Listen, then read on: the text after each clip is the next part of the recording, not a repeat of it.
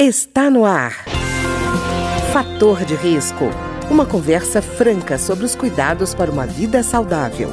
A apresentação Humberto Martins. Olá, no programa de hoje nós vamos voltar a conversar sobre a publicidade voltada ao público infantil. E, novamente, a nossa entrevistada é a doutora Lívia Cataruzzi, que é advogada do programa Criança e Consumo do Instituto Alana. Doutora Lívia, tudo bem? Tudo bem, Humberto. Obrigada pelo convite de novo. Um abraço a todos os ouvintes. Doutora Lívia, eu quando era criança, basicamente a, a mensagem que eu recebia era via televisão. Então, a televisão dominava o ambiente doméstico, até tinha uma posição de destaque como móvel na casa, né? E agora a gente vê o seguinte, até uma dificuldade para os pais é que uma criança é bombardeada por rede social, pelas mídias tradicionais, até eventualmente no entorno da escola. É muito difícil regulamentar, assim, a pessoa entender até que isso é uma coisa artificial, não é não? Exatamente, Humberto. A gente percebe que houve uma migração, né? Então a publicidade voltada ao público infantil, que é aquela publicidade que é voltada diretamente a esse público, que tem artifícios e estratégias mercadológicas direcionadas ao público infantil, ela saiu da televisão, ela ainda tem um pouco, mas ela é, atinge hoje as crianças em outros espaços de convivência dela e por outros meios de comunicação, né? Então a gente é, recebe muitas denúncias no programa Criança consome, a gente já atuou em diversos casos é, que estão em andamento, inclusive no Poder Judiciário, de campanhas, por exemplo, de um produto alimentício é, que vem com cards colecionáveis. Então, você tem aí uma estratégia que é a embalagem com card. E aí, a embalagem também te dá é, acesso a um aplicativo de realidade aumentada. E aí, esse produto alimentício está sendo divulgado na TV, no canal infantil, né, na, na TV fechada, por meio de canais de youtubers mirins e também é distribuído na frente das escolas. Então, estratégias que são montadas para atingir a criança, pensadas para atingir as crianças 360 graus. Então, não basta esse controle do, dos pais, né? E aí é muito um argumento que as empresas usam de a responsabilidade é das famílias. Os pais que têm que dizer não, os pais que têm que proibir e que, e que justamente intermediar o que pode e o que não pode ser visto. E a gente concorda totalmente com isso. E justamente porque a responsabilidade é das famílias, é dos pais e mães e cuidadores que responsáveis pelas crianças, que a publicidade deve falar diretamente com o público adulto e não diretamente com as crianças. Porque como competir, como você, como uma família, né, pais e mães conseguem controlar tudo isso, porque a criança tem acesso na TV, aí na frente da escola, às vezes dentro da escola, são muitas as empresas, especialmente de produtos alimentícios, que divulgam seus produtos por meio de atividades supostamente lúdicas, pedagógicas, educativas e distribuem produtos dentro das escolas, que são espaços onde as crianças estão desacompanhadas dos seus responsáveis. Os pais ali nem sabem, ficam sabendo depois que uma empresa chegou dentro da escola e distribuiu um produto lá dentro. Então, como competir com uma indústria dessa? Né? A criança ela é atingida a 360 graus por meio de canais e perfis de influenciadores digitais mirins. A publicidade é velada, as crianças nem sabem que estão assistindo um conteúdo que é patrocinado, que é mercadológico de uma marca, de uma empresa. Então é muito difícil porque hoje a criança ela é atingida a 360 graus e fica muito difícil para os pais e mães controlarem esses usos e saberem o que as crianças estão assistindo, é, de onde vem toda essa interferência externa das empresas, né? E no caso da indústria alimentícia, doutora Lívia, cria-se um vínculo claro no, no caso do ambiente escolar entre conceito de saudável e aquele produto que está sendo oferecido para ela ali, né? Total, e até porque a criança, ela confia naquele espaço, né? A criança confia nas professoras, confia na diretora, confia naquelas, é, na, nos funcionários daquela escola, né? Então, o fato de você ter um produto que ele é disponibilizado ali, é, entregue para as crianças gratuitamente, dentro de um ambiente que ela confia, passa para a criança justamente a mensagem de que aquele produto é confiável, de que aquele produto é bom, porque está sendo passado dentro da escola, né? Então, para a criança, tem um estudo que a gente acompanha, as estratégias feitas mercadológicas dentro das escolas são as mais efetivas e mais perniciosas. Justamente por quê? Porque a criança confia naquele espaço, confia nas pessoas que estão ali, elas estão desacompanhadas dos seus pais e mães e também porque ela não percebe, no meio de uma atividade que está sendo proposta, que aquilo é publicidade. Né? Às vezes é uma, uma, empresa que chega com uma peça de teatro sobre a importância do consumo de três porções de lácteos por dia, e no final tem a distribuição de um iogurte. A criança não reconhece aquilo como publicidade. A criança acha que foi uma atividade pedagógica, falando sobre a importância do consumo de lácteos. Então, como que as famílias podem ali, com igualdade, né, vamos dizer assim, combater estratégias como essa? E é por isso que eu repito, né? A gente defende não o fim do mercado publicitário, não o fim da publicidade, de forma nenhuma, não é censura. A gente defende a mudança, o redirecionamento da mensagem publicitária, que ela deixe de conversar com as crianças, que são pessoas de 0 a 12 anos incompletos, e passe a se direcionar aos adultos, que são justamente os responsáveis pelas crianças e os detentores do poder de compra. É, doutora Lívia, no caso da criança, quanto menor, mais ela vê o adulto como uma figura de autoridade. Quer dizer, quando o adulto começa a passar recomendações para ela desse ou daquele sentido, para ela é quase como uma verdade. E eu acho que cria um risco de, no futuro, ela dizer assim: nossa, eu não posso confiar em todos os adultos, porque, olha só, num ambiente escolar, por exemplo, me venderam essa história que não é verdadeira. Então, eu acho que para a criança também é, é, é uma, uma, quebra de ilusão, assim, né, de respeito ao, ao adulto, que eu, parece que as pessoas não avaliam direito, né? Eu acho que o que acontece é que são dois ambientes que, que eu acho que são as estratégias mais sofisticadas e, e perniciosas, Humberto, é a escola e o espaço digital hoje. Isso, pelo que você disse na questão da escola, né, de que a criança acaba confiando, porque justamente é, ela, ela aprende ali naquele espaço, ela confia naquele espaço, né? Então, realmente, se aquilo é passado por de, dentro da escola por um educador, né? Então, tem uma, uma mensagem de confiança para a criança muito forte. E também nos espaços digitais, por meio de, de canais e perfis é, de crianças youtubers, né? Crianças influenciadores digitais, porque crianças conversam bem com outras crianças.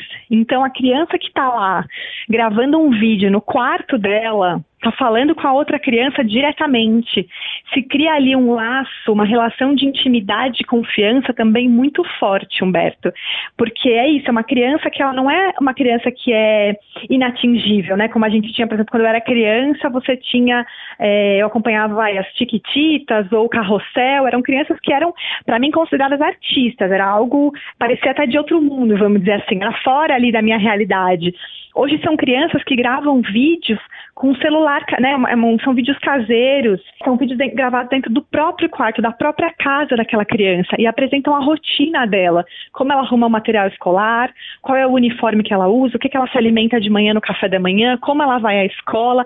É, então, todo um cotidiano que passa para a criança espectadora desses vídeos uma relação de completa intimidade. Essas crianças respondem os comentários, né? Quando mandam um comentário e aí tem uma resposta dessa criança influenciadora digital, também é muito pernicioso, porque se cria ali uma sensação de, de intimidade, de proximidade e de amizade. Então a estratégia publicitária também acaba sendo muito efetiva. E dentro desses vídeos, muitas vezes a estratégia publicitária se apresenta de forma velada, né? A criança nem sabe que é publicidade, porque ela está brincando com um brinquedo ali, a criança do vídeo, e nem parece para a criança espectadora que aquilo é um conteúdo patrocinado. Às vezes tem as letrinhas muito pequenas, promoção paga, ou na descrição do vídeo você tem que apertar uma flecha, daí lá embaixo tem lá, esse vídeo contém promoção paga, ou conteúdo patrocinado. Quantas crianças, ah, de fato, abaixam aquela setinha e leem todo, todo aquele conteúdo? Tem crianças que nem são alfabetizadas ainda que assistem esses vídeos, né?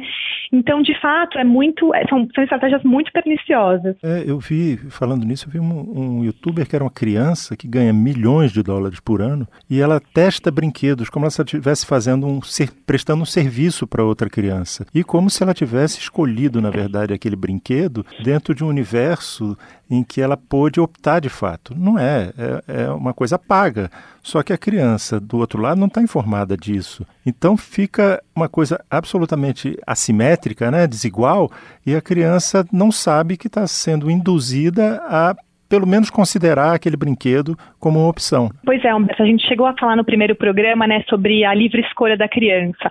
Esses perfis de unboxing, né, que a gente chama de, de abrir conteúdo, né, de abrir caixas, eles começaram com influenciadores digitais adultos com uma proposta muito interessante de justamente testar produtos, apresentar, justamente para dar para o consumidor, né, espectador daquele conteúdo, realmente uma apresentação, porque eram vídeos, né, se, você tem um comercial de TV de 20 segundos, não é tempo suficiente para você, de fato, entender o que, que, tem naquele produto. E aí, esses conteúdos de unboxing nasceram com uma proposta muito bacana de justamente apresentar produtos para os espectadores. Você tem vídeo de 40, 50 minutos apresentando um celular, apresentando um computador, uma câmera. Então, a proposta raiz dos vídeos de unboxing é muito interessante. De fato, levar informação para o consumidor sobre um produto. O que começou a acontecer, né? As crianças começaram a, a invadir, vamos dizer assim, esses espaços digitais.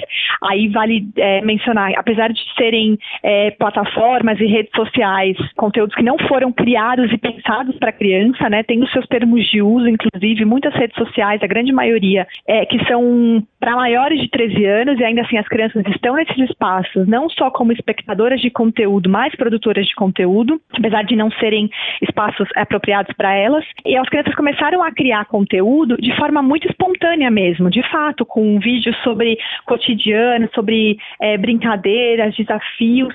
Só que justamente porque elas acabaram atingindo né, uma audiência grande começaram a ser acompanhadas por milhões e milhões de seguidores, também crianças em sua maioria, esses canais, esses perfis chamaram a atenção das empresas que enxergaram nesses perfis uma excelente oportunidade de fazer publicidade velada para criança. Então são canais que nascem de uma atuação muito espontânea das crianças, mas que acabam virando ali um conteúdo realmente mercadológico e patrocinado em sua grande maioria. E aí o que era para ser espontâneo acaba sendo como se fosse um trabalho, porque as crianças elas se sentem obrigadas. Tem muitos canais que têm obrigação, né, de, ah, eu tenho vídeo segunda, quarta, sexta e sábado tem vídeo novo é, duas vezes por semana e participa de eventos que são criados por marcas, responde comentário. Então, é toda ali uma deixa de ser espontâneo mesmo para se tornar uma obrigação e até um trabalho para essa criança. E é interessante, doutora Lívia, a senhora falando nesse aspecto, porque, por exemplo, a criança que vai trabalhar na televisão, num programa de televisão, tem uma legislação rigorosa da participação dela, eventualmente ela nem pode fazer. E no caso desses canais alternativos, assim, YouTube, enfim, e outros, é, simplesmente parece que não há regulamentação, né? Exatamente, Humberto. A legislação que vale justamente para o trabalho infantil artístico, né, ela vale também para esses espaços digitais. Então, o trabalho infantil no Brasil ele é proibido. Poucas exceções são admitidas e o trabalho infantil artístico é um deles. E justamente como você trouxe, se eu sou uma empresa, né, e eu quero contratar uma criança para fazer o meu comercial de TV ou para participar de um programa de, de radiofusão, de um filme, eu preciso de uma autorização judicial e o juiz que vai me dar essa autorização vai levar em consideração qual o tempo que essa criança vai trabalhar, se ela vai perder aula, se ela vai trabalhar à noite, vai levar em conta uma série de critérios para autorizar e inclusive delimitar ali quanto tempo de trabalho dessa criança para gravar esse conteúdo. No caso dos youtubers mirins, influenciadores digitais mirins, esses vídeos são gravados dentro de casa, muitas empresas que contratam, né, ou enviam produtos para esses perfis, para esses canais de youtubers mirins, não fazem esse, esse pedido de autorização prévia, então a gente tem uma forma aí de burlar a legislação brasileira no que diz respeito ao trabalho infantil artístico. É, isso é sério, né? É muito sério e é uma, é uma coisa que está em debate, né? É um ponto que está em debate.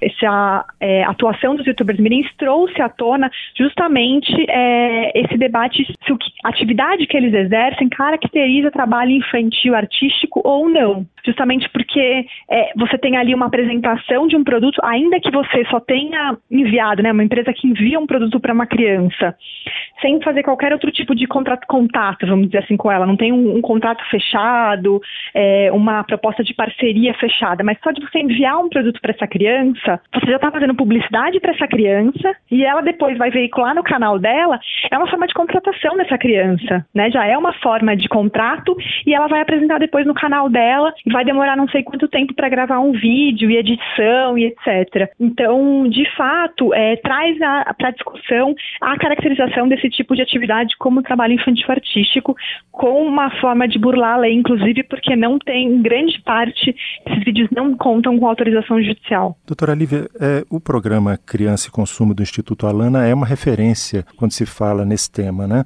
É, como é que as pessoas podem entrar em contato com o site ou com o programa? A gente tem um site que é o criancaeconsumo.org.br. Nós também estamos nas redes sociais, Facebook, Instagram e Twitter. E eu não só convido todos os ouvintes para conhecerem os nossos conteúdos, mas também se depararem aí com uma publicidade voltada ao público infantil, a gente também recebe denúncias pelo nosso site. Tá ótimo, doutora Lívia, muito obrigado. Nós conversamos com a doutora Lívia Cataruzzi, que é advogada do programa Criança e Consumo do Instituto Alana, sobre a publicidade voltada ao público infantil. Muito obrigado, doutora Lívia. Obrigada a você, Humberto. Obrigada a todos os ouvintes. O programa de hoje teve trabalhos técnicos de Ricardo Coelho. Se você tem alguma sugestão de tema ou comentário sobre o programa de hoje, basta enviar uma mensagem para o endereço eletrônico programa fator de risco, tudo junto, arroba gmail.com. Até o nosso próximo encontro. Fator de risco, um programa com dicas para melhorar a saúde. Uma produção da Rádio Câmara, transmitida por emissoras parceiras de todo o Brasil.